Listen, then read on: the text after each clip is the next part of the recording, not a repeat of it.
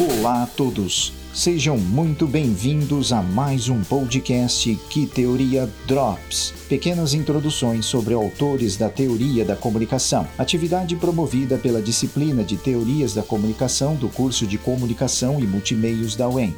Para o episódio de hoje, temos a presença dos narradores Amanda Thieme e John Ferreira, além deste que vos fala, André Betim. Hoje falamos do livro Semiótica de Charles Sanders Peirce, com foco no capítulo 3, Divisão dos Signos. Nascido em 1839 em Cambridge, Massachusetts, Peirce foi um filósofo, cientista e matemático. Graduou-se em Química na Universidade de Harvard em 1859 e atuou na área por alguns anos. Apesar de sua formação, Peirce é considerado um dos principais nomes da filosofia americana. Ele teve grande influência para a formulação teórica do pragmatismo e da lógica clássica. O autor aproveitou o conhecimento e reflexões adquiridas durante sua formação para desenvolver a teoria da semiótica e o estudo dos signos. Suas classificações dos signos começaram a ser elaboradas em 1865 e se estenderam até 1909 aproximadamente. O livro Semiótica, publicado em português pela editora Perspectiva, é uma coletânea de escritos de Peirce sobre o assunto, e o capítulo em questão fala sobre os componentes dos signos e como é possível interpretá-los. É um texto que trabalha com um assunto complexo, que à primeira vista pode confundir os leigos e possui seus próprios termos disciplinares, o que requer maior atenção para seu entendimento.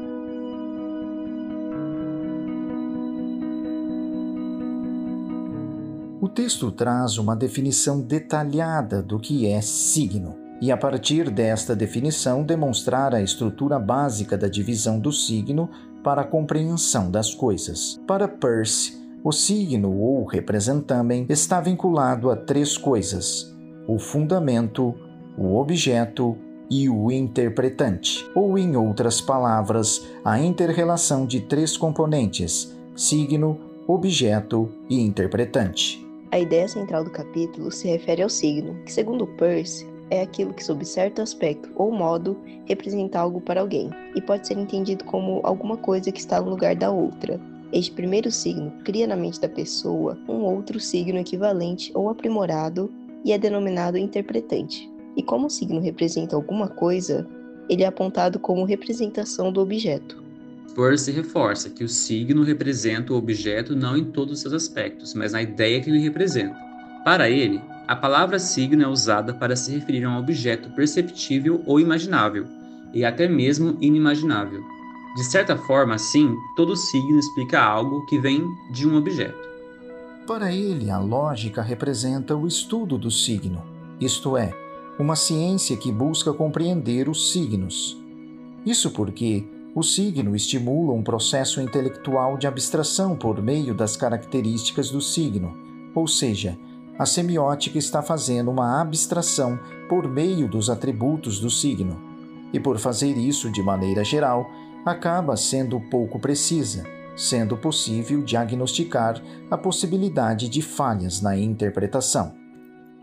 Após a definição do que é o signo, Peirce nos apresenta a divisão das relações triádicas do signo, primeira idade, segunda idade e terceira idade. Nesse ponto, ele vai nos dizer que existem relações entre os próprios tipos de signos e que essas relações irão determinar que signos são esses.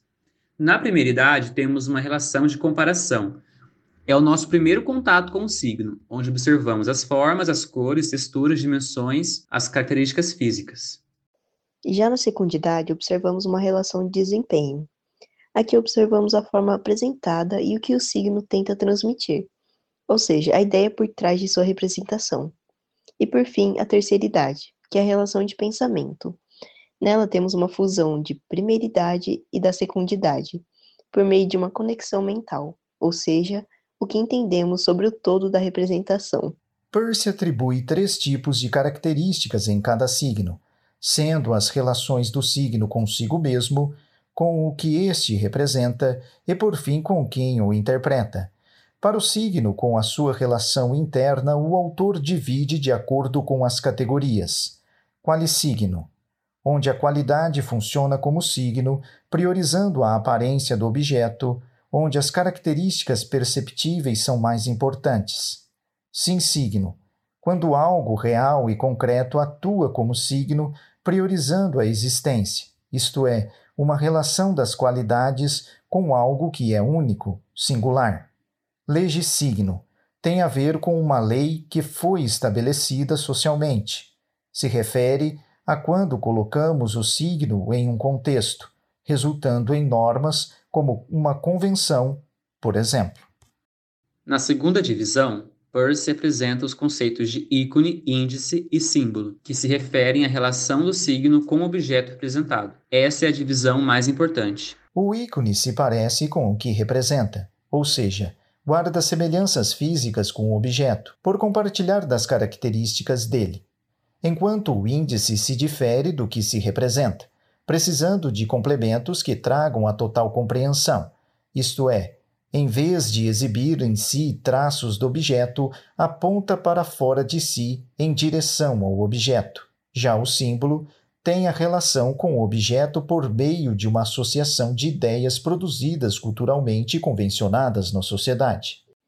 Já a terceira divisão é referente a um modo de interpretação, são descritos o rema, quando o signo em relação ao seu interpretante indica uma qualidade. Ele se refere às características concretas que representam os objetos. O dissente, quando o signo em relação ao seu interpretante se refere à existência. Ele indica um julgamento ou ação. O argumento, quando o signo se refere ao seu interpretante uma lei. Ele representa uma conclusão, pois transforma um conjunto de conhecimentos em um novo conhecimento. Para todas as divisões, partimos de um lugar menos abstrato para mais abstrato. Ou seja, migramos daquilo que é sensível, que vemos, ouvimos, sentimos, para o que pensamos, imaginamos e interpretamos.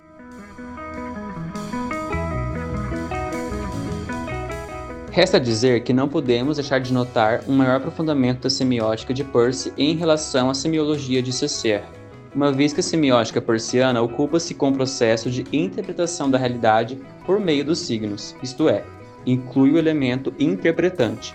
Já a semiologia de Saussure tem seu enfoque no funcionamento do sistema de signos, ou seja, estudar os signos na relação que eles mantinham dentro do seu sistema. E esse foi mais um episódio do Que Teoria Drops, onde conversamos um pouco sobre semiótica e o importante autor Charles Sanders Peirce. Esperamos que tenha gostado do assunto e da forma como explicamos. Obrigado e até mais!